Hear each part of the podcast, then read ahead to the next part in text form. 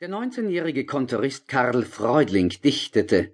Er notierte fließend, und zwar, was schon für sein Talent sprach, nicht auf Büttenpapier, am bequemen Schreibtisch sitzend, sondern er bekritzelte einen großen, gebrochenen Bogen gelben Packpapiers und hockte dabei auf der bescheidenen Höhe eines Kabinenkoffers.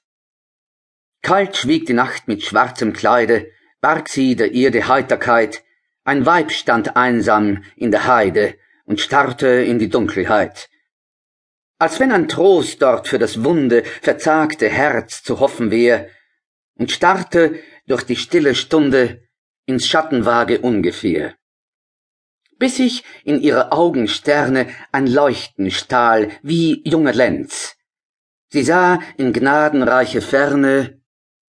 Hier ergab sich eine Stockung, es fiel Karl nichts ein, was die Frau des Nachts hätte sehen können und was sich gleichzeitig auf Lenz reimte. Deshalb zerknitterte er den Packbogen und schleuderte ihn in den Papierkorb.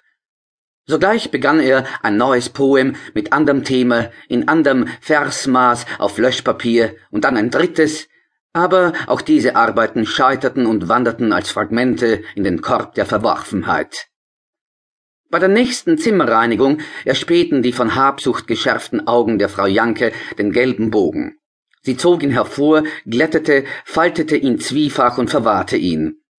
Vier Tage vor Weihnachten wickelte sie eine blanke, etwas hinkende Lampe sowie eine Menge Tannenzweige und Äpfel hinein und sandte das Ganze als Christgabe ihrer Schwester Clotilde in Königsberg zu.